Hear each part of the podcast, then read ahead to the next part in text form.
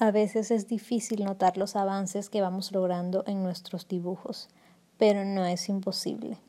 Y la forma de lograrlo y notarlo más seguido es dibujando todos los días. Soy Daniel Ordaneta y este es mi podcast para responder preguntas sobre acuarela. La pregunta de hoy es ¿cómo hago para tener disciplina y dibujar todos los días? La verdad esta es una práctica que hasta a mí me cuesta lograr.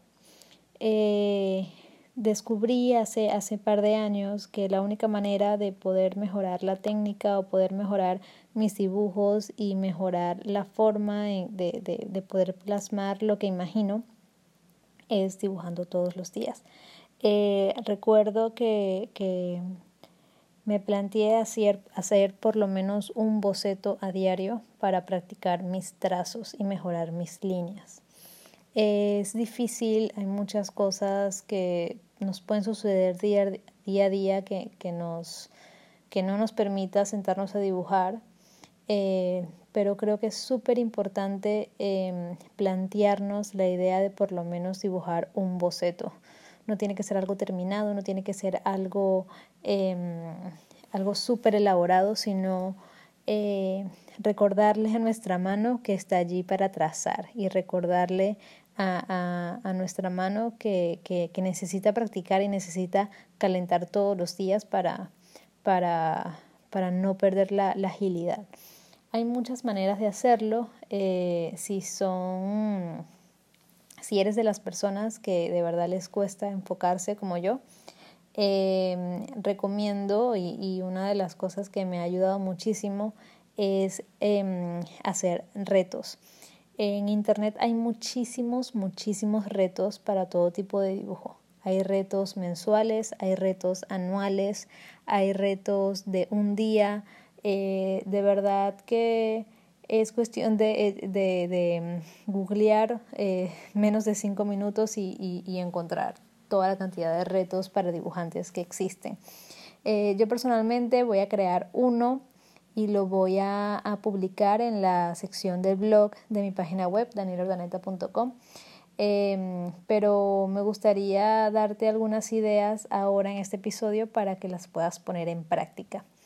Eh, a mí me gusta muchísimo la idea de, de plantearme retos eh, por temáticas, eh, porque así tengo la, la excusa perfecta para eh, dibujar a diario y así no tengo que lidiar con, con pensar en, ok, ¿qué, ¿qué, voy a dibujar hoy? O no se me ocurre nada, o hoy estoy cero creativa. Entonces, tener como una lista de temas es bastante sencillo y ayuda muchísimo a, a, no tener que, que, pelear con nosotros mismos decidiendo qué vamos a dibujar. Otra cosa que también me ha ayudado muchísimo es pedirle ayuda a amigos. Por ejemplo, eh, hay días en los que estoy completamente en blanco y le escribo a un amigo que me pida que dibuje algo. Eh, tengo que hacer lo que sea que me pidan dibujar y eso también es una, es una buena forma de, de ejercitar la mente. Eh, realmente dibujar todos los días también es una decisión propia, es una decisión que tú eh, como artista debes tomar y, y, yo creo que viene de la mano con, con qué tantas ganas tienes de, de, de mejorar tus dibujos.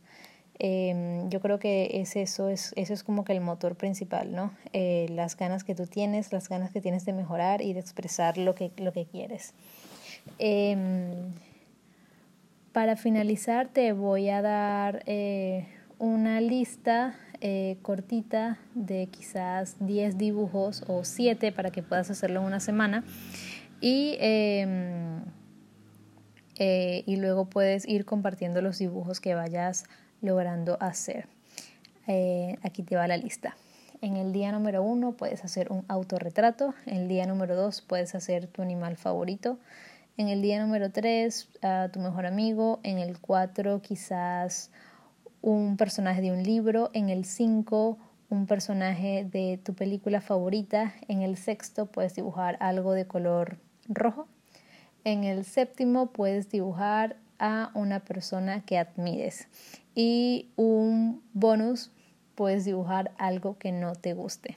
Ese último es un buen ejercicio. Em, hasta aquí llegó el episodio de hoy, espero que te haya gustado. Eh, recuerda encontrar la versión en texto en la sección de blog de mi página web, danielordaneta.com, y no olvides enviarme tu pregunta a mi correo electrónico info. Nos escuchamos pronto. Bye.